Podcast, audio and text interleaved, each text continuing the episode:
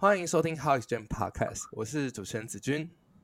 我是主持人 ING。那本节目 How Exchange 是由 DA 交易者联盟共同主持的 Podcast 节目，那会有事件回顾、知名人物分享自身经历等等。那今天的主题的话，就是说我们邀请到就是呃推特上的大 V Haze，然后来跟我们做分享。那今天主题就是没错，就是那个 Haze，那个派网超级牛逼的 Haze。那我们很荣幸很荣幸邀请到传说中的大 V Haze，然后他在推特上面的追踪有超过八点五万，然后又是我们胖胖早期的推广者，然后之前有一个就是呃让让人非常为之一亮的战绩，就是从十万然后翻到一点五亿的记录。那很很荣幸能够邀请他来到 How 这边跟我们做分享。那呃 Haze，你可以自我介绍一下吗？嗯，Hello，大家好，我是 Haze，然后呃熟悉我的朋友都叫我鸡哥。那我是一个。嗯，在派网使用那个网格交易机器人的一个爱好者，然后可能大家多少有听过网格交易天地单这样的一个名字，然后这样的一个玩法就是我发明的，也是我啊推广的，对，希望能够让更多的人了解到一个我认为比较好的一个交易的方式吧。嗯，也很荣幸今天来到啊这样的一个节目，跟大家一起啊轻松的聊一聊天，谢谢。OK，好，那谢谢吉哥的分享。那我相信，其实所有人呢，就是呃，就是所有人会点进去这个 Podcast 人，其实最想知道的应该是之前十万到一点五亿的那个整个背后的故事，就是究竟是整个呃心路历程啊，或者是说操作方法之类的是什么样子？那吉哥，你这边可以跟我们做个简单的分享一下吗？呃，这个故事的话，其实啊，我之前也有写文章分享过，其实它不是一个。呃，短时间内暴富的一个故事吧。我觉得从我自身来讲，应该是一个在币圈摸爬滚打两三年之后的一个结果。对，就是最开始的时候，我是确实是一个呃拿着一点点资金吧，因为那个时候我还是在工作，所以我拿的是工资的存款进入到币圈。但是关注到币圈这个东西，主要还是因为在网络上搜寻一些讯息。了解到比特币，呃，被比特币吸引还是因为它的涨幅啦。其实说白了，那种技术方面的东西其实也看不太懂，因为我既不是 IT 背景，也不是金融背景，对，所以我当时也是觉得说，哎，这是一个什么样的东西啊？为什么会涨这么多？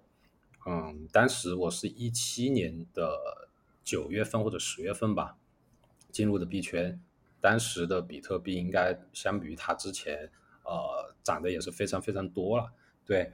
然后通过比特币的涨幅，然后把我吸引了进来。进来以后，其实我跟我也是，啊，资金比较小嘛，然后当时也不太懂，所以觉得比特币挺贵的。然后就看到以太坊还有瑞波币，然后以太坊当时也是对我来说啊挺贵的，因为我觉得我也买不起几个，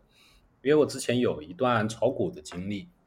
所以我还是会觉得说，哎，是不是我多买一点？呃，币，然后它涨得高，我就能赚得多。所以当时我是买的瑞波币，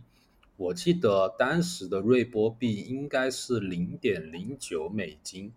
对一个。当时我就把我的钱就全部买了瑞波币。然后我炒股票呢，是属于那种买了就不动的人。我现在还有拿着的股票是一五年拿着的，然后到现在还没有动过，所以我。当时进来买瑞波币的时候，我也是这种心理吧，对，就是拿着然后不动，然后之后其实，在嗯，也是运气吧，因为刚那个时候进来的时候应该是牛市的中期了，对，所以瑞波币就马上就开始拉盘了，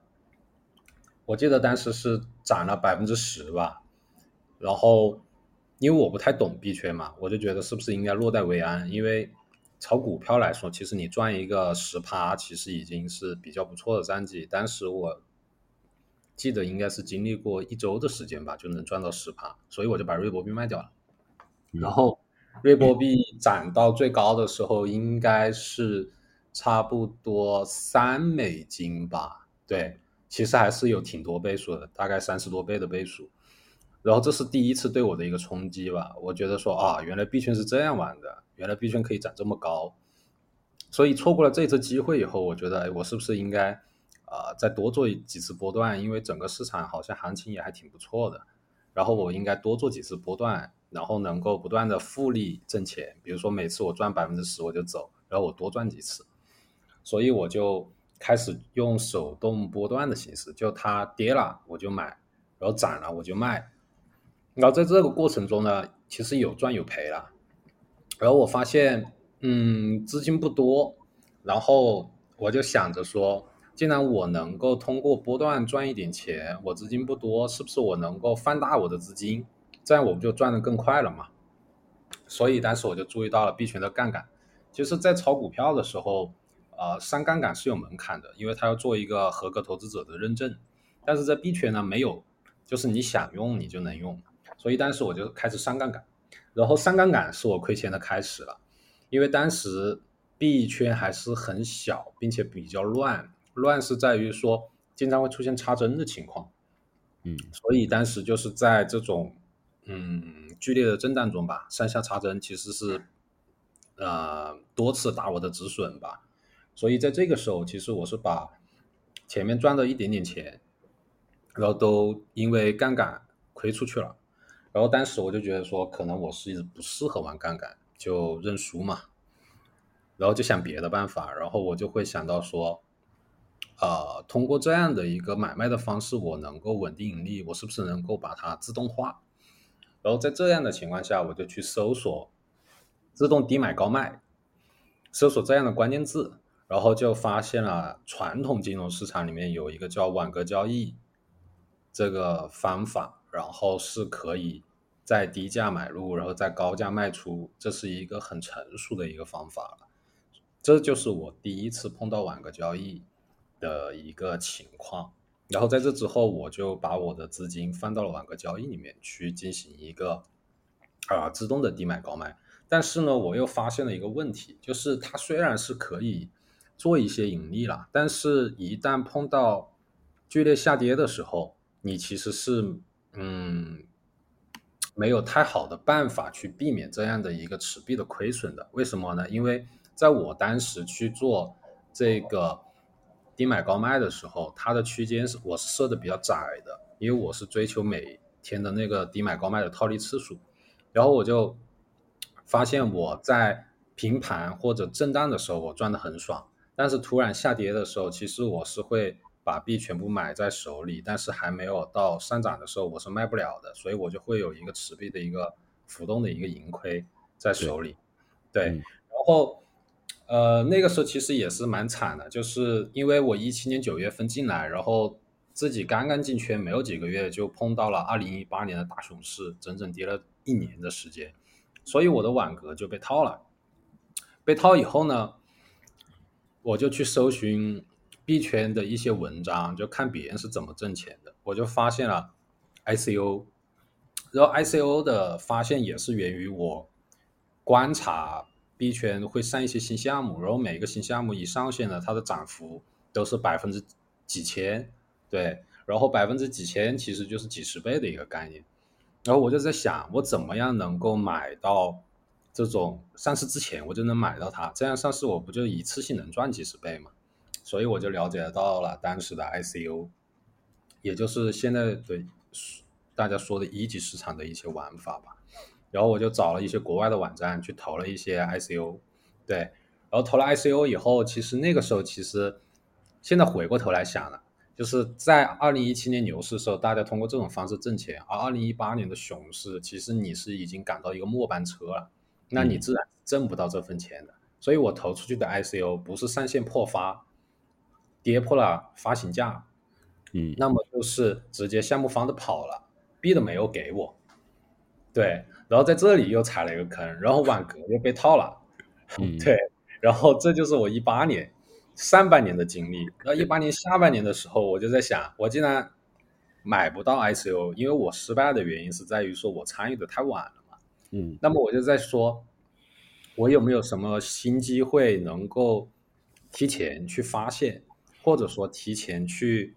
知道这样子的话，我是不是就参与这前面了？然后这样子我就能够赚到钱。包括我去发现一些新项目，我去开网格，自动低买高卖，那么我的胜率也会提升。所以在这样的情况下，我就不断的去加入了很多的社群，因为我希望得到更多的一些信息源。所以我加入了非常多社群。我记得我最多的时候，我的那个通讯软件里里面应该加入了五百多个社区吧，对，然后我每天就花大量的时间在里面看看大家都在聊什么，然后一次巧合吧，我就发现了一个叫 F Coin 的交易所，F Coin 这个可能新的朋友不知道，对，然后比较老一点的韭菜应该是知道，但是它是发明了交易挖矿这样的一个东西，对，然后我是属于 F Coin 的最早期的参与者，就那个时候他们建社群的时候，只有几百个人的时候，我就在里面。对，所以我就很早的时候获得了这个信息。当时我的一个机遇的一个呃认知就是，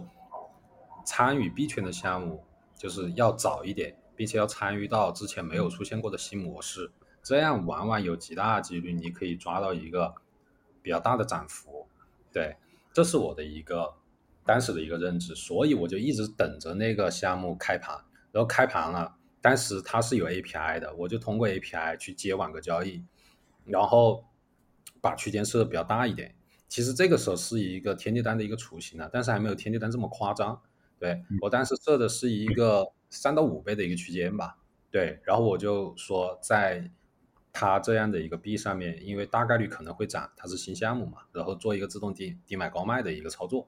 嗯，然后这个项目上线大概当时是涨了差不多。三十多倍吧，然后还加上你在持持币的时候，它还给你分红，就是它交易产生的手续费，它又给你分红，所以这其实是我在币圈的第一桶金，是真正的有赚到比较多的钱，对。然后在通过这一次以后，我就抓到了交易挖矿这波趋势，然后之后还有一个交易所叫 CoinX，CoinX 我也是比较早进入的，那个时候我记得币价是一毛钱吧，然后。啊，零点一 U，然后最高是涨到一点几 U。其实我也是真正的吃到一个比较大的涨幅，但但是我开的也是网格，然后网格可能是赚了三到四倍的收益吧。对，这是第二波。然后但是在这样里面就形成了一个路径依赖，而路径依赖就是说啊，那我是不是就依托于这个东西就一直能挣钱？实际上这样的模式它是一个很容易崩盘的庞氏。对，所以我之后又加又参加了一个项目，那个交易所我已经记不起名字，是一个很小的交易所，但是因为我本金大了，所以我投比较多，然后一进去以后，那个交易所直接把服务器一关跑了。对，所以在这里我又踩了一个坑，然后在这里我又得到一个认知，就是你永远不可能把一个钱从头挣到尾，就是你一定要见好就收。对，所以通过这样的一件事情以后，我其实那个时候已经积累了一定的本金了。然后到了二零二零年的时候，我注意到比特币的减半的故事开始炒作，对。然后当时我记得我应该是有二十多万美金了吧，十几二十万美金，对我记得我当时应该是十五万美金的。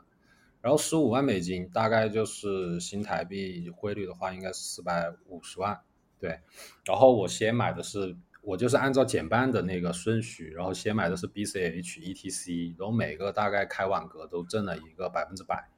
对。然后到了三幺二的时候，我当时注意到一个数据的表现，就是借贷的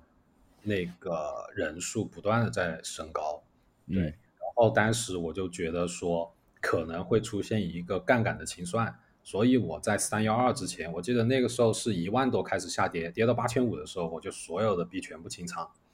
然后第二天就开始疯狂的下跌，跌了两天时间吧，然后最低是跌到三千八，我是在四千五的时候，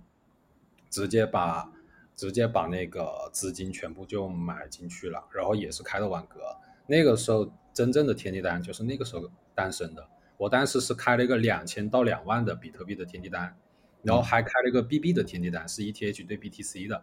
BB 的一个天地单，也是开了一个比较大的区间。那个天地单我现在还有，已经跑了九百三十八天了，赚了赚了百赚了。我是当时是这个单是投了两个比特币，然后现在纯利润是三个比特币。对，所以这个单关了，我可以赚，我就有五个比特币。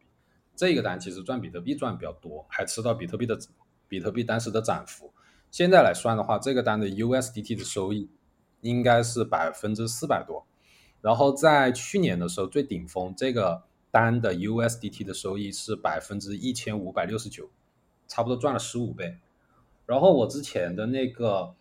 两千到两万的订单，其实当时我开车，很多人笑我嘛，就说你开个这么大订单，你准备跑几年？实际上那个订单我记得应该是八十六天吧，还是一百八十六天，具体有点忘。对，就跑跑出区间了。然后当时我的利润应该是赚了百分之一百六，然后我就本金加本金，然后加上利润复利，开了一个六千到六万的，六千到六万的，我记得应该是八十六天吧，哦，也是很短的一个时间，然后又跑出去了，然后跑出六万以后我就没有再进了嘛，所以其实是一个很顺利的这一波资金，其实是很顺利的去做了一个逃顶的操作，当然中间我还兼顾了一些。山寨币的仓位，对，所以在这一个区，在这一个里面，其实我得到的认知就是说，首先你要用一种方式来拿住这些优质的资产，然后去做到一个跟随周期，让你的财富有一个脉冲的一个阶段，这是第一点。第二点，你要适当配置一些山寨币。山寨币的涨幅在牛市里也是非常的恐怖的，这样子它可以把你的仓位变得更合理。这样子你有一个仓位配置的概念的话，稳定的收益就是以太坊和比特币的收益，啊，高风险的收益就是山寨币的收益。对，这也是我当时整个的一个故事的历程。当然了，最最近其实也会有一些新的一些心路历程，比如说我有个山寨币的仓位从一百万美金跌回到了现在两点七万美金。对，这也是另外一个故事啊，这么夸张？对，因为因为当时其实是盲目的产生一些信仰吧，就是这个这个仓位其实投入的非常小，我当时只投了两万美金，在去年十一月份顶峰的时候，差不多接近是一百万美金，哦，对，非常非常多的倍数。然后当时我其实也是产生了一些盲目的一些信仰吧，因为我当时投的全部都是 NFT 和 GameFi 的东西，所以我觉得这个赛道刚开始。然后我成本足够低嘛，我就觉得我应该抱住拿住，结果谁知道山寨币在熊市里面会完全跌到我的成本线的附近？对对对对对，对对对，这其实是你经历过了，对你经历过了才知道啊，原来啊你会你会得到一些不一样的认知，嗯，所以我现在是觉得适当止盈，卖飞永赚，其实是一个值得大家每时每刻都提醒自己的一个话题。确实，对，很同意，很同意。哎，那就是刚刚 Haze，其实就是我们鸡哥，就是分享了非常多了，就是他一路从这样子，呃，从以前最开始的时候，然后一路这样子爬上来的路程和心路程，然后也分享了一些像是一百万那个美金的山寨币的单子。对我我自己也是深有同感，因为我当初我其实也有一些自己的仓位是是。因为我我当初 S 二是 Solana，我其实进的蛮早的，我是进在大概十一块左右。然后当初想说，就是熊市再怎么惨，应该都不会再跌回十二块、十一块了吧？然后结果现在那个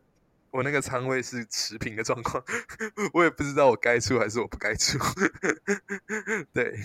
这个应该也是就是非常类似的情况。对，那。其实现在还是多多少少还蛮多的一些加密新人，慢慢的在加进去这个就是这个 crypto 是整个赛道里面嘛。那呃，我想问一下鸡哥，就是说刚刚你分享了很多这样一路上来的心路历程，那你有没有什么一些可以给新人的建议？就假如说我现在是刚进来这个圈子，大概不到一个月，那我能够是从哪里学习，或者是说呃，我可以是在怎么样让我的整个资产上面的配置是更加合理的？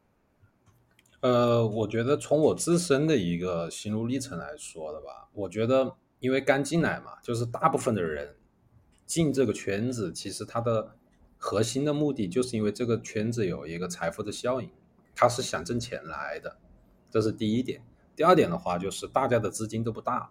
因为这个高风险的行业，其实吸引的往往就是我们这种可能就没有多少钱，带着自己一点工资薪水进来的。对，所以资金其实都不大，所以基鉴于这两种情况，还有第三个就是这个圈子门槛其实比较高，因为它都是新东西嘛，你没有办法去做类比。可能你说我是炒台股的，然后我去炒美股，其实你炒的都是一个一个东西，只是换了个市场。但是在你炒股票的进入了 crypto 这个圈子，那你炒的完全都是不一样的东西。对，所以基于这三点，我觉得对于新手朋友来说，刚刚我也分享了嘛，就首先你得学习这个圈子别人在干嘛，对吧？然后整个圈子在发生什么事情，那么你就需要加入社群嘛。所以这也是说，大家加入了呃这样的一个社群，然后会邀请我来分享一些东西。这其实也是分享一些信息、一些心得，然后让你知道。对，这是第一点。第二点就是你可能勤快一点。像我最早期，我不说我加入五百个社群嘛，那我也是为了收集一些信息，然后了解到大部分的人都在干嘛，然后从中找寻一些机会。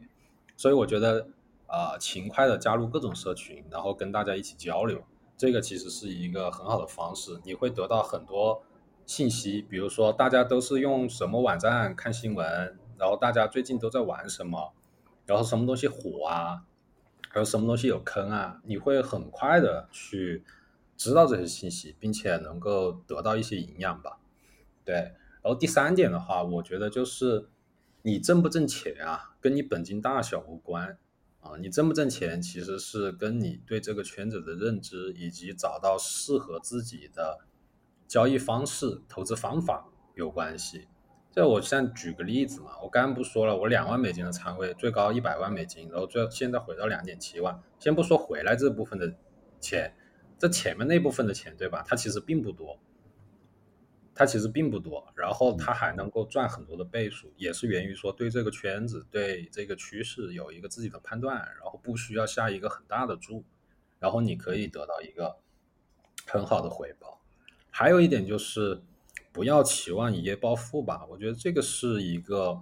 呃大部分人具备的一个心态吧，就觉得说啊，这币圈很多人很有钱啊，那我进来我也能。但这个东西其实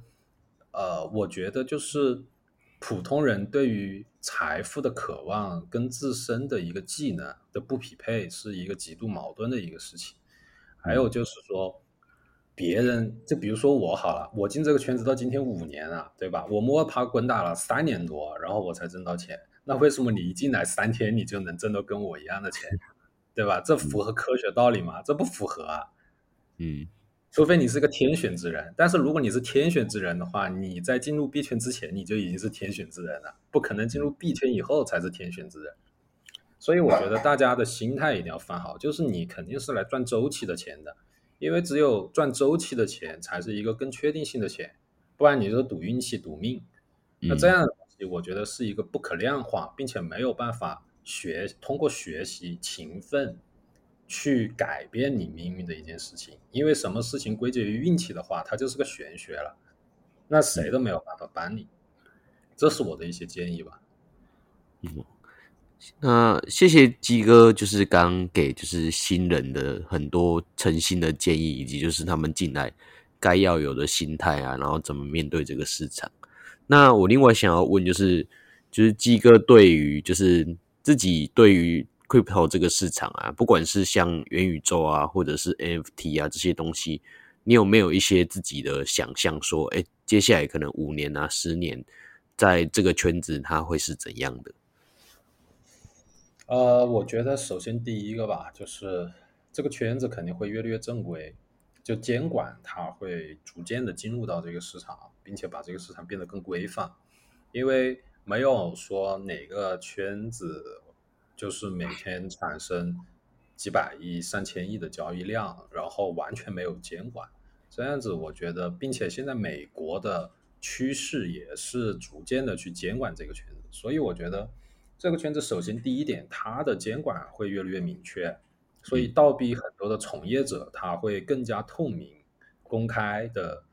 为大家提供服务，不再会像一七年那样什么上下插针啊这种，其实很少很少了现在。那个时候每天都在上下查人，你你去做合约还设止损是什么？设了止损就是死。那个时候做合做合约我们都不设止损的，因为你做了合约，你设了止损，两分钟之后你就死了。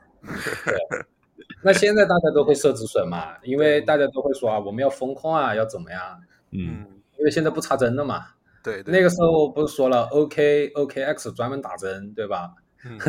那个时候最大的一个。最大的一个合约交易所之一，还有那个最早期的发明一百倍杠杆永续合约的叫 BMax，这个交易所其实很多人都不知道了，当时一百倍杠杆就他发明的，我跟你说一个我自己亲身经历，但是我在 BMax 上做合约，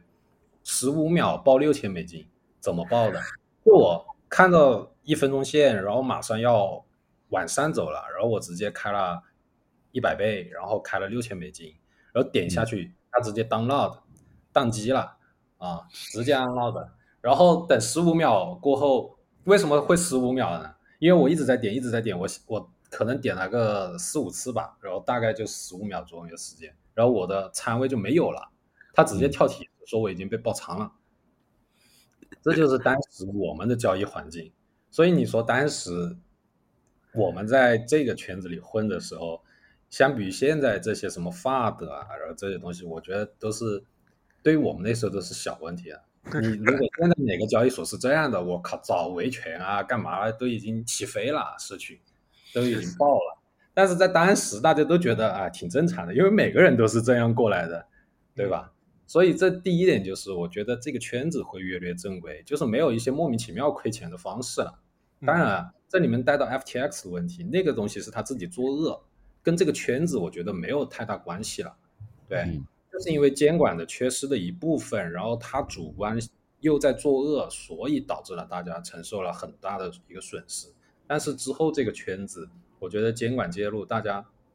更加自律、更加透明，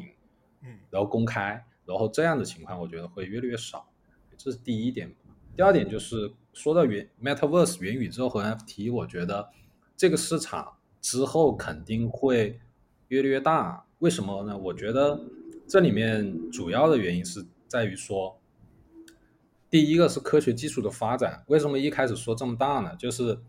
我们也知道，Elon Musk 在做一个叫 Starlink 的东西嘛，他是通过卫星把全球的很多的人不能上网的也能让上网。但大家其实就是全球这么多多亿人口吧，大家每天都在上网，对吧？包括我们现在也在录 Podcast，但是其实全球有三四亿的人没有办法上网，对，没有办法上网。那当 Starlink 这样的技术发展起来，让这些人都上网的话，虚拟社会会变得非常非常的庞大，基本上大家都离不开网络了。那你离不开网络，你的社交、你的社交的圈子、你的获取信息的方式，以及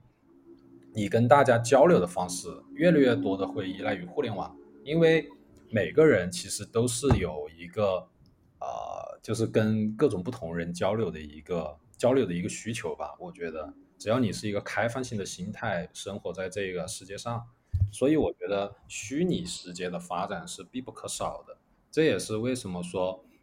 呃，Facebook 改名成 Meta 以后，他一直想做一个虚拟世界。这个我觉得他还是想扩大它用户量，他还是想抓到更多的人。对，因为你按照现在 Meta 的发展的历程，它的增长基本上出现瓶颈了，因为它已经非常非常多人用了。那如果他还想增长的话，他就是想抓到这些没有办法上网的人。那你只能是通过整个互联网的世界建立起来以后，给他提供一个虚拟的一个世界，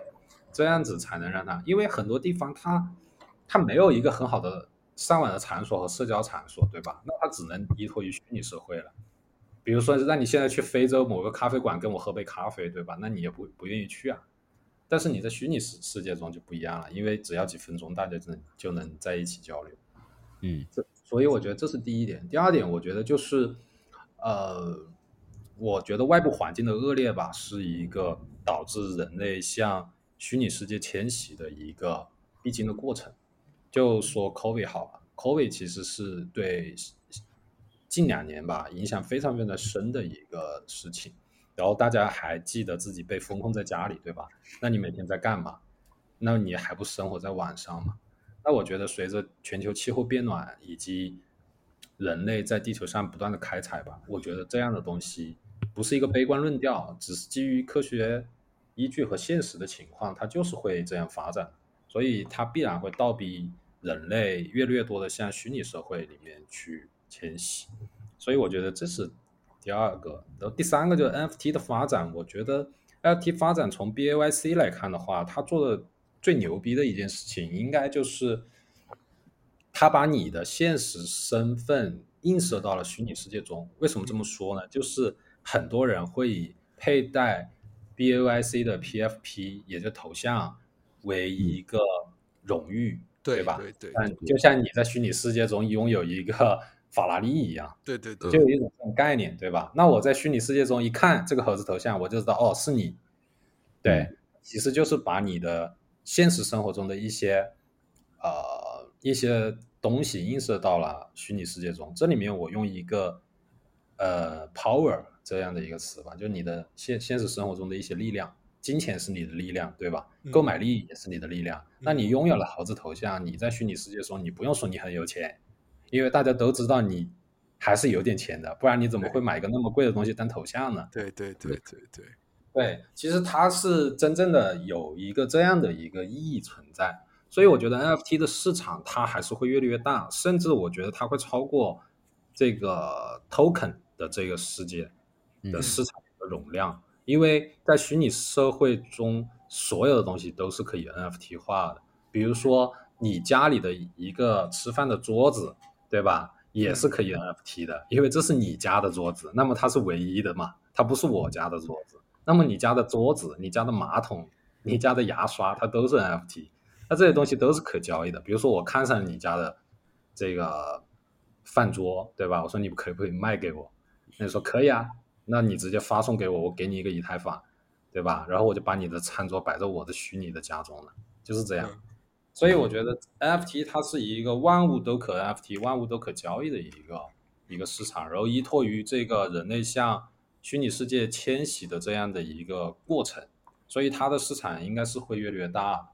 它，现在是一个很早期，大家都在炒作一些小图片啊、一些东西的这样的市场，因为这种市场就是这样，你从一个高度投机的市场到一个价值投资的市场，它是有一个变化的一个过程的。然后这样的过程是非常非常正常的，你不能说啊，现在大家都炒土稿，NFT 跌成这个狗样了，对吧？那它有什么价值呢？就是价格不反映一个产品本身的价值，对，价格反映的是市场的情绪，所以这个东西有没有价值，你要看它整体的发展符不符合用户的需求。而我的视角看来，它是符合用户需求的，所以我觉得它将来它还是会有更多的发展的。对，当然这里面肯定还有很多客观条件的匹配，对吧？比如说以后的环境，它确实就会越来越恶劣。那以后环境越来越好，大家不想生活在虚拟世界中了，那可能这样的论点它就不成立了。对，嗯，呃，这这边就是想请问一下，就是说，除了就是基哥刚刚提到，就是说，呃，就是说可能说两万 U，然后翻到一百万 U，然后再从一百万 U 这样子跌回两万。二点七万 U，然后或者是说，就之前那个在 Bit Bit Bitmax 那个地方去开那个就是六千美金瞬间爆仓那样子，那有什么就是那种很印象交易吗？对，嗯，印象的交易其实还是有比较多啊。对，印象交易，比如说第一次被跑路，就是当时投 ICO 的时候，然后投出去，然后幻想自己一开盘，哎，我也能够搞个四十倍。对吧？然后当时自己还说，我吃十倍就够了，后面那那些倍数我不要了，稳稳的。结果直接就跑路了。对，然后还有就是最近的这个山寨币的仓位吧，其实印象还是非常深的，因为这也给自己上了一课吧，就是不要产生盲目的信仰。当然，就是你不你不是钻石手，你可能也拿不住很大的一个涨幅，但是真的还是要给自己有一个线吧，就是说，呃。卖飞勇赚，适当要止盈，不要产生，不要因为拉盘产生了盲目的信仰。对这个东西，就是说，你比如说比特币，你一七年买的，我说我一直拿着，拿到六万八我也不卖，那现在又跌回一七年、二零一八年年初的那个价格了。其实这中间对于普通人来说，他的时间成本还是挺损失的。嗯，所以我觉得这里面这样印象深刻的东西，就是给了自己两个点就第一个，不要有路径依赖，就不要觉得说啊我。呃，一直就是通过这样的方式，我能挣到钱，那我以后就能挣到钱。那这样子的话，你往往会吃个大亏。为什么呢？就是因为你用这样的方式挣到钱以后，那么你的本金大了，那你一次性吐回去，你是非常非常痛的。第二点就是说，要有一个赚够了的思想。就我们当时在牛市的时候，朋友圈就是一群朋友经常会讲到的一句话，就是怎么还在涨，好慌啊！对。当时，当时如果不懂的人肯定说这人装逼嘛，对吧？他妈天天涨还不好吗？你慌个慌个啥呢？但是实际上，大家讲这句话的意思就是不知道啥时候卖，对，慌的是这个，就是觉得卖了呢，万一后续又涨了怎么办？或者跌不回我的成本价了，我接不回来怎么办？但是就会想过这个事情。但是从我在币圈的经验来说，我觉得这种事情币币圈从来不会让你失望。对，真的是跌的时候死给你看，跌了百分之五十五十以后再给你跌个百分之九十，你说跌不回你的成本线是吧？我就跌回给你看。所以，所以在这样一些印象深刻的里面吧，我觉得懂得一个道理就是赚够这个思想是一个反复的一个心理拉扯的一个过程吧，就就一直会要。时刻要提醒自己吧，你现在到底赚够没有？赚够了是不是适当止盈？实在不舍得，哪怕止盈百分之五十，你都是对的。对，所以我经常也会说一句话嘛，就是我们在做网格交易的时候，很多人都会问我一个问题：啊，鸡哥，现在价格一直涨，网格都把我币卖飞了。我说这个怎么是卖飞呢？我说你都已经把钱赚到口袋里了，这这个我说这个存在飞到哪里去了？这钱不在你口袋里吗？他说啊，我还可以赚到更多，但是我。那个天地单六千到六万涨出去以后，别人说再开一个十万，一万到十万的，当时我也是开了，但是没有用大部分的钱开了，还是落了一部分，因为当时就觉得说不可能无限涨，还是要落袋为安，落一部分。但是在这里面呢，自己也贪了，因为山寨币那个仓位涨得确实很好，那觉得说，哎，我还可以再吃一点。那实际上我已经最高峰的时候已经吃了快六十倍了，啊，嗯。然后觉得自己还能再吃一点，但实际上你现在就吃了百分之三十啊，那所有的东西都没有了。然后现在有时候回想起来，也会觉得说这个币还涨不涨得回啊，也会产生这种心理上的一个一一一个疑虑了，就觉得说，哎，这个币还涨不涨回，不会归零了吧之类的。对，所以对于我来说，印象最深刻的可能就是，呃，第一个就是路径依赖吧，第二个就是产生盲目的信仰，没有及时落袋为安。然后在这里面，我觉得是印象比较深刻的吧。嗯，那我另外想要问的就是鸡哥，因为现在就是这一轮的熊市嘛，那看起来就是也不知道什么时候才会碰到底部啊。那鸡哥有没有觉得说，哎，自己认为的底部大概在哪里？那什么时候会大概会碰触到？然后你就是如果到了那个底部了以后，你会大概？怎样的资产配置啊？就是像是什么币种多少趴，平台币啊，还是公链币啊之类的？嗯，这个问题我觉得，是可能是大家最关心的问题之一吧。对，就是买什么，什么时候买，买多少，预期多少倍？对，对，对，对，对。然后，呃，我是觉得这个问题，其实之前我跟派网的一些 VIP 啊也交流过，就当时他们也问这个问题，他说：“哎。”他这个底部到底什么时候到？因为当时其实是有个小反弹嘛，大家是觉得说是不是到底了？包括我身边的很多人，我发推特也会说嘛，我说怎么就是我在说还没到底，大家都觉得到底。因为这里面我觉得从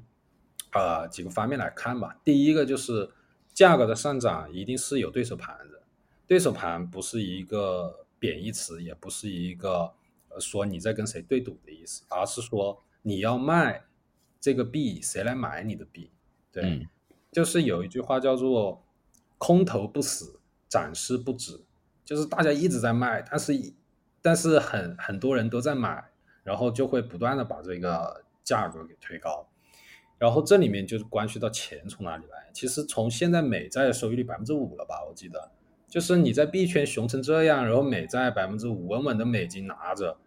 很香啊，对吧？FTX 也也就是不限额，呃，小额应该是百分之七或者百分之八吧，然后大额的话也是百分之五左右，对吧？那么多人把钱丢进去，那现在美债的百分之五了，那你觉得大家还会炒币吗？那就不不会想买了呀，因为大部分的人的心态都是买涨不买跌，就涨的时候你拉都拉不住，他就是要锁行；但跌的时候你劝他买，他就是不买，就是这样的一个心理。所以在当前整个市场偏悲观的一个情况下，我觉得没有钱去买这个币，我觉得短周期内它是不会涨的。那么这里就是挂钩到美债的问题嘛。其实你去看 CPI 的指数，其实也是一直不断创新高，就是证明说整个的美元还是相对坚挺。然后这个加息啊，它还没有完全释放它的风险。然后加息的会议会持续到明年的五月份嘛。然后明年五月份应该是最后一次会议，我觉得真正的经济衰退应该是加息完毕以后才会显现出来，所以在不断加息过程中，美债收益率可能还会在上升。它美债收益率再上升一点的话，那币圈更加没人买了。因为 FTX 的事件，它不仅仅是受害人的损失，它对于整个圈子都是打击。什么样的打击呢？就是说，一个三百二十亿美金的公司，因为 CJ 的几条推特，因为大家的四十八小时的挤兑，它就能够进入破产程序。这是一个在传统金融完全无法想象的事情。哇，传统金融三百二十亿美金市值的企业，哪是说说死就能死的呀？对吧？何况是四十八小时死，你给他四十八个月死，对吧？就就已经算是一个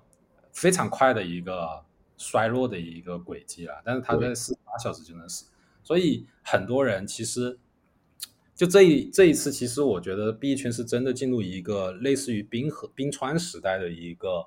一个这个阶段了吧？就是你把之前比特币累积的好大一部分的信用。好不容易有这么多机构开始进入的时候，突然因为 FTX 这件事情，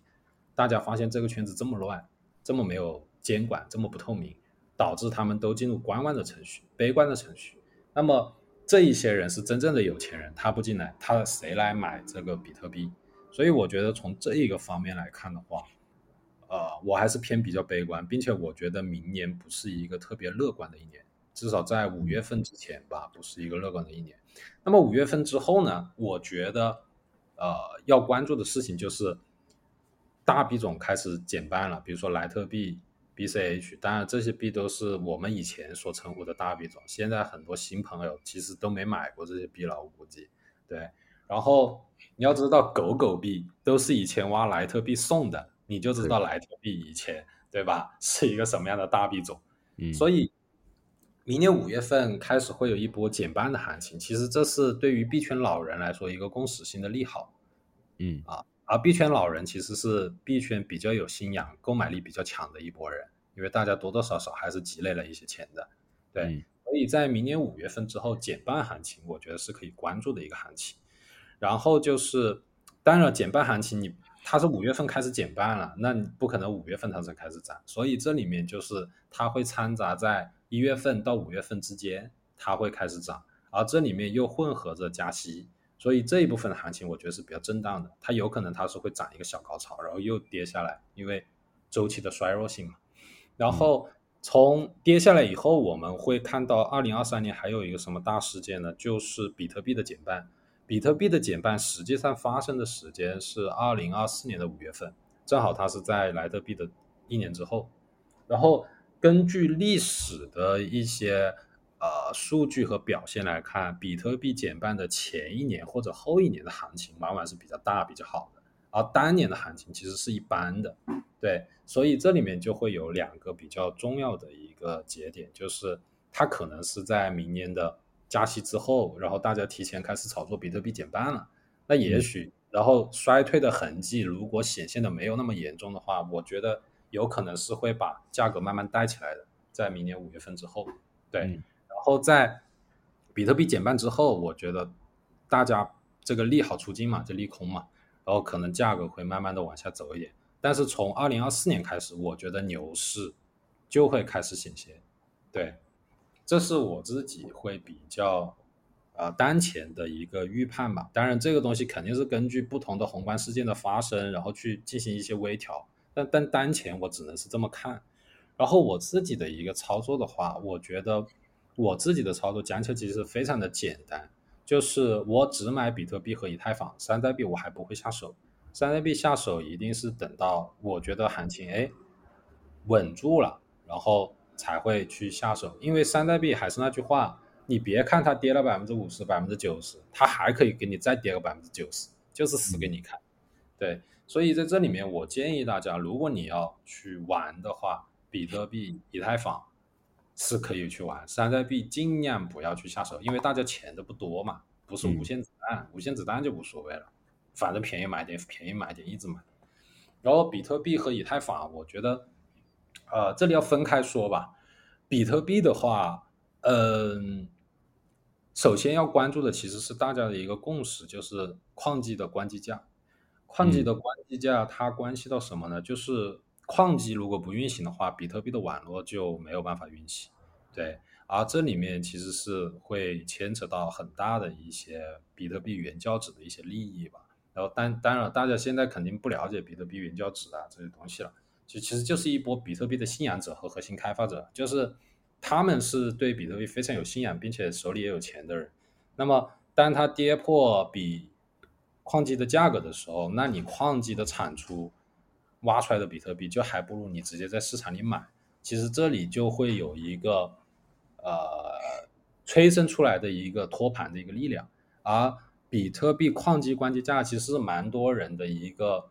呃共识性的一个关键的支撑点位吧，所以还是有蛮多人会在比特币的关机价上去买。而现在大部分的主流机型的关机价是分布在一万二到一万七之间，对，嗯，那如果跌破一万二呢？现在最新的矿机它的关机价是九千美金左右，而最新的矿机其实它的主流的配备没有那么多。所以我觉得，在我自己会去在一万五以下吧，就开始分批去买一点。当然，我自己认为最好的支撑位的价格可能一万三、一万二都是比较不错的价格，在这个地方去买是没有什么问题。那谈到仓位配比的话，我觉得我自己的操作啊，就从来都是山寨币的仓位不会超过百分之二十，最多最多百分之二十总资金的。因为还是那句话，就是山寨币它涨起来，其实跟你投入多少没有太大关系，关键是看你拿不拿得住，能不能拿过这个周期。而山寨币的波动啊，还有一些 FUD 啊，其实是非常非常猛的。如果你仓位过重的话，其实很容易把你洗下车，你根本拿不住。那最后涨个六十倍与你无关。所以我自己在山寨币的配备配备上面不会超过百分之二十。这样的百分之二十归零我无所谓，然后这样子我往往可以拿得很拿得很久，对。然后在比特币的仓位上面的话，我我会我会倾向于下个周期是以太坊引领整个币圈的趋势，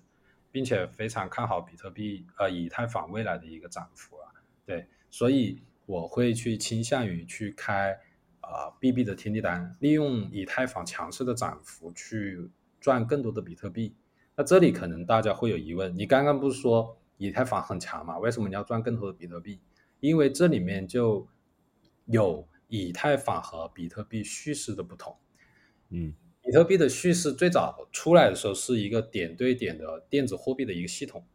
现金系统，这是它中本聪的白皮书上写着的。然后之后呢，大家为了方便它叙事的传播，就把它叫做数字黄金。所以我们在前两年会有一个避险的概念嘛，所以哪个地方打仗，比特币就拉盘了，对吧？那现在乌克兰打仗，为什么比特币不拉盘了？因为叙事又变了，是因为这一波大量的机构进场，它更多的是把比特币当做另类的投资产品。那既然它是投资产品的话，它一定是跟全球宏观趋势的。所以我们现在总是去讲美国的宏观啊，哪里的宏观？为什么这么关注美国呢？就是因为它已经是个投资产品，所以。这样的一个趋势里面产生了说，比特币它是一个大类的一个投资产品，因为它贵嘛。然后以太坊它更多的是变成一个科技股。那你在赚钱的时候，你当然是说买买一些科技股去吃到一些涨幅以后换成一些大蓝筹嘛。那比特币可能就是一个大蓝筹。所以为什么刚刚我说我去开 BB 天地单，利用以太坊的涨幅去赚更多比特币？其实它是一个变相的一个价值存储的一个过程，就把赚到钱换成一个相对稳定的东西。因为从比特币的发展到现在来看，中间很多人去做闪电网络，想把它的点对点做出来，其实现在还没有看到，但这个东西已经做了好几年了。然后在 DeFi 那一波，很多人想在比特币上做 DeFi，其实也是失败了，因为它的网络就没有办法去支撑 DeFi 这种频繁的一些交易啊等等一些东西。所以大家会发现，比特币不动 反而是最好的比特币，比特币动了反而还也动不了。所以它不动的话，就代表它的属性是稳定的。而以太坊它不断在创新，那不断创新带来的好处是它的趋势非常的大，然后它想象空间很足。但是创新也意味着承担风险，那有可能以太坊哪一天他说我失败了，那它的价格肯定是一泻千里。对，那很多人说，那比特币、以太坊不可能失败，对吧？那 Luna 四百亿美金的时候，你也是这么说的。FTX 三百二十亿美金的时候，你也是这么说的，那那又怎么样呢？对吧？所以在这里面，大家还是不要因为价格长出盲目的信仰。那你最终你还是要搞明白你在挣什么钱。对，这里就是我的我自己的一些观点嘛，所以我可能就会说，呃，我的大的资金我去开一个拍网的抄底宝，就挂在一万二、一万三那个地方，可能挂一个月赚一个百分之一、百分之二的收益。对，如果买到的话，我就相当于抄底；没买到的话，我的本金的百分之一、百分之二赚一波利息，然后继续挂着。这就是我现在比较佛系的一个操作。对，嗯，基哥刚讲的有一个就是矿工的那个成本或是关机价，这个这个其实我蛮能蛮能认同的，因为我前阵子也有写过一篇，就是关于就是呃就是市场上面的矿工，然后他现在的呃开采的成本价，那算出来也差不多是比特币一万到一万二左右这个区间呢，目前。对，所以，我我觉得刚讲的基哥讲的这个东西，其实我之前也有关注到。那讲到抄底好了，那现在顺便来夜配一下，就是就是我们现在有一个，就是也是基哥，就是主要在推的，就是派网。派网那最近有出一个就是新的产品，叫做超低保。然后基哥也有在推特上面有稍微介绍过这个东西。那可以简单跟观众们聊聊这个产品吗？呃，超低保其实它名字叫超低保，其实它背后用的是期权，呃，期权也叫选择权了。然后这个东西其实是一个比较好的一个产品，为什么呢？因为在美股十年里面有一类人一直在赚钱啊，那什么样的人呢？就是卖抗跌期权的人，他一直在挣钱，因为。美股它一直在上涨，卖看跌期权的人他就能够一直赚到这个期权的权利金。那么超低保也是这样的一个东西。然后超低保它是它也是卖看跌期权。那看跌期权它是怎么样呢？就是当价格震荡或者上涨的时候，它没有跌到你的行权价的时候，你是持续可以收到这个权利金的。权利金的人就是买看跌期权的人付给你。对，因为期权里面你是要付一个权利金的，那么如果价格一直上涨，你可以一直跟着这个价格卖上去，你永远都可以收到这样的权利金。而美股市场里面很多的对冲基金去做期权卖期权的一个东西，它也是这么做的。那么派网去把这样的产品去大众化呢，其实也是为了让大家去降低风险，然后那你在抄底的时候呢，不要白抄。但它叫超低保，但是实际上大家要关注一个东西，就是它是有一个结算价的，就是当你在结算日期的时候，你低于等于结算价的时候，它才会给你换成币，与代表着你抄底成功。如果在结算日期的时候，它的价格插针下去又弹上来，大于了一万二，那么你是拿不到币的，你只能拿到一个权利金。所以这样的东西对于普通人来说，你要搞清楚这个规则。还有一个就是它适合一种什么样的交易心态呢？就是佛系，有多佛系呢？就是我挂在一万二，抄不抄得到我无所谓啊，抄不到我赚利息，抄到了我就拿币啊，都可以啊。你是要这样的心态，那么你用这个东西呢就非常的舒服。那么很多人会产生一个衍生疑问吧，这个也是问我比较多的。他说啊，那我抄不到底，如果牛市来了，我不就踏空了吗？其实不是这样的，因为。你经历过完整的牛熊市，你才知道你在牛市里面最大的烦恼，不是说手里没币，而是说手里没有 USDT。那么很多人会问，啊，这不是熊市的烦恼吗？不，这是牛市的烦恼，因为牛市的机会太多了，你看到什么东西你都想买，你那个时候你只恨自己手里没有 USDT。所以基于这样的逻辑和一个经验来说的话。那么你在去兼顾你的风险的时候，超低保就是一个非常好的一个产品。你买得到就买，买不到你就能赚利息。那么牛市来了，你手里面有大量的 USDT，你看到什么机会你都能冲，绝对不会耽误你挣钱。对，这就是我为什么自己会去使用超低保的一个原因。了解了解，谢谢吉哥。那我们其实，在我们的社群里面，其实有发一个提问箱，然后因为。基哥就是身为一个大 V 嘛，那就是蛮多人其实都有很多问题想要问基哥。那这边的话，我就简单就是复述给基哥听好了。那有人问说，有什么可以增进网格技术的方法吗？这个还这个比较缥缈一点，那我就是直接转述给基哥听。对，呃，这个问题其实我就给一个简单的一个东西帮大家判断吧。呃，增进网格技术的方法，其实网格它主要做的就是一个波动嘛。对，然后有大波动，有小波动。大波动的话，其实大波动我用的比较极端方法，当然就是天地单了，对吧？一个超大区间，我管你怎么震荡，反正都在我区间里，我总能套利。这是天地单当时发发现出来的一个初衷吧，并且你拿足够久，你肯定是能赚些钱。当然你不能说跟持币去相比，跟持币相比，你只能去开 ETH 对 BTC 的 BB 天地单。如果你是开的 BTC 对 USDT 或者 ETH 对 USDT 的话，你只能把它当做一个仓位配置，对，因为可能币价涨了十倍，你才赚两倍，对，这里大家是要搞清楚。然后这个是大区间的问题，那小区间怎么样去呃增进你的网格的技术呢？这里面就是你多去研究波动率啊，波动率这个有点缥缈了，你谷歌一下就知道。但是这里再给大家推一个简单的方法，就是你去搜近三个月的涨跌幅，近三个月涨跌幅，其实蛮多的数据网站它都会记录下来，就是每一天的收盘是跌了百分之几或者涨了百分之几，它全部都有数据。你把它拿过来，然后去把它加起来除一个平均数，然后你就知道大概的平均的波动的涨跌幅，这一段时间是什么时候。然后这里就像我之前去统计了一下，近三个月的平均的涨跌幅度，啊，就是有百分之七十的时间是不超过百分之三的，有百分之一十七的时时间是超过了百分之三的。对，那么在这样的过程中，我可能设置的区间最高价、最低价，我就设个百分之四这样的一个区间在这儿，那我就可以一直沿着这一条震荡的中轴线，不断的去进行一些套利的一个动作。这个是一个最简单的一个方式了。了解了解。那我另外也有想问，就是鸡哥一个问题，就是为什么鸡哥会被叫成叫鸡哥这个绰号？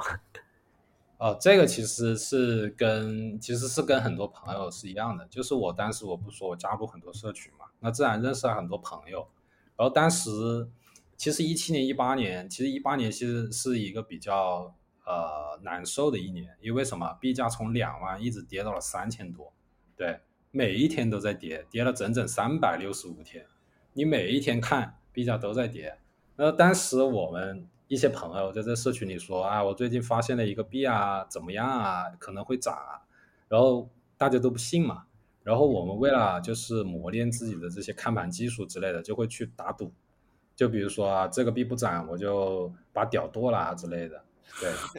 然后，然后当时，当时就赌输了嘛。那赌输了，我不可能真的剁掉啊。那别人就说，那那就把这个把这个名字给你安上，对，那就变鸡哥。你把名字倒过来，你就知道啥意思了。原来如此，原来。原来是这个意思。对，然后其实我是不想跟这帮朋友玩的啦，但是大家一直其实一直玩蛮多年了，然后在很多派网的社群里面，这些人也在，然后有时候叫我，然后大家叫叫着就就这个外号就一直跟着了嘛。还蛮有趣的。对，这其实就是炒币的一些乐趣了，就会认识一些朋友啊，大家就这样子去玩。那鸡哥其实看项目也是很有一套的，就是很有自己的见解。那如果就是要给新人就是一个建议，说，哎，怎么培养这种方法或是见解？鸡哥有没有什么样的心得？呃，我觉得这里主要就是两点吧。第一点，刚刚其实讲蛮多，就是你多看，加入很多的社群，看很多的新闻，然后看很多白皮书。而现在很多新人，我觉得进来以后，其实也不怎么看白皮书了。我们那个时候因为玩 ICO 嘛，那可能我可能看了几百份白皮书吧，对。所以现在我看项目，那个项目方白皮书一开头，我就大概知道这项目是干嘛了，并且知道这项目有没有前途。这主要就是看太多了。还有第二点呢，就是一定要花钱，因为你只有花钱啊，你才有感受，才能学到东西。为什么这么说啊？就是你投了钱跟不投钱，你对于一个事物的感知是完全不同的。就像世界杯，你赌球和不赌球，你看球的感觉是不一样的。你投入的心思和精力也是不一样的。所以当时我其实是拿很小的资金吧，不断的去试那些我看过白皮书的项目，能投 ICO 的就投 ICO，不能投 ICO 的就二级市场操作一下，然后去看，哎，我判断对不对？对了，挣点小钱，然后主要挣的大头是你的认知，亏了亏点小钱，但是你还是挣到了你的认知，就通过这样一一轮一轮的循环，然后最后自己总结了一些经验，然后这些经验。当你再次碰到的时候，你拿大钱去赌，就是这样的。这里的赌它就不是一个贬义词，因为交易的本质就是赌博。这里是一个对赌。了解了解。好，那就是刚刚鸡哥讲的，就是世足赌球，这个真的是非常的深刻哈。对，因为我自己的话，就是也有就是在看世足，那。有没有下那个世足的世足的那个运彩？然后就就是多多少少就是感觉上是有差别的。好，那我们今天今天时间也差不多了，那就是很谢谢就是黑石鸡哥愿意来上我们的这个小节目，那我们觉得蓬荜生辉。这样子，对，然后我们到时候会把那个就是鸡哥的 Twitter 啊，然后还有一些资讯，然后放在我们底下的的栏位。那如果说有就是有观众的话，就是对鸡哥接下来的分析有兴趣的话，也欢迎去追踪他的 Twitter。那这边的话，就是在谢谢鸡哥愿意上我们的节目，这样子，谢谢鸡哥。嗯，谢谢鸡哥，也很开心跟大家聊聊了聊天，那互相交流一下。嗯，OK，好，那就是。就是谢，就是谢谢大家，对，就是谢谢谢 Haze。好，好，好，那大家晚安，拜拜。对了，对对对，那个那个鸡哥，就是我有一个我有个朋友是你的粉丝，然后追踪你蛮久，然后他最近要生日，然后他的名字叫兵哥，你可以帮我跟他说，就是说个生日快乐吗？啊，兵哥生日快乐，然后草币大涨。OK，好，谢谢谢谢鸡哥，谢谢鸡哥，谢谢谢谢，不客气不客气。好，那。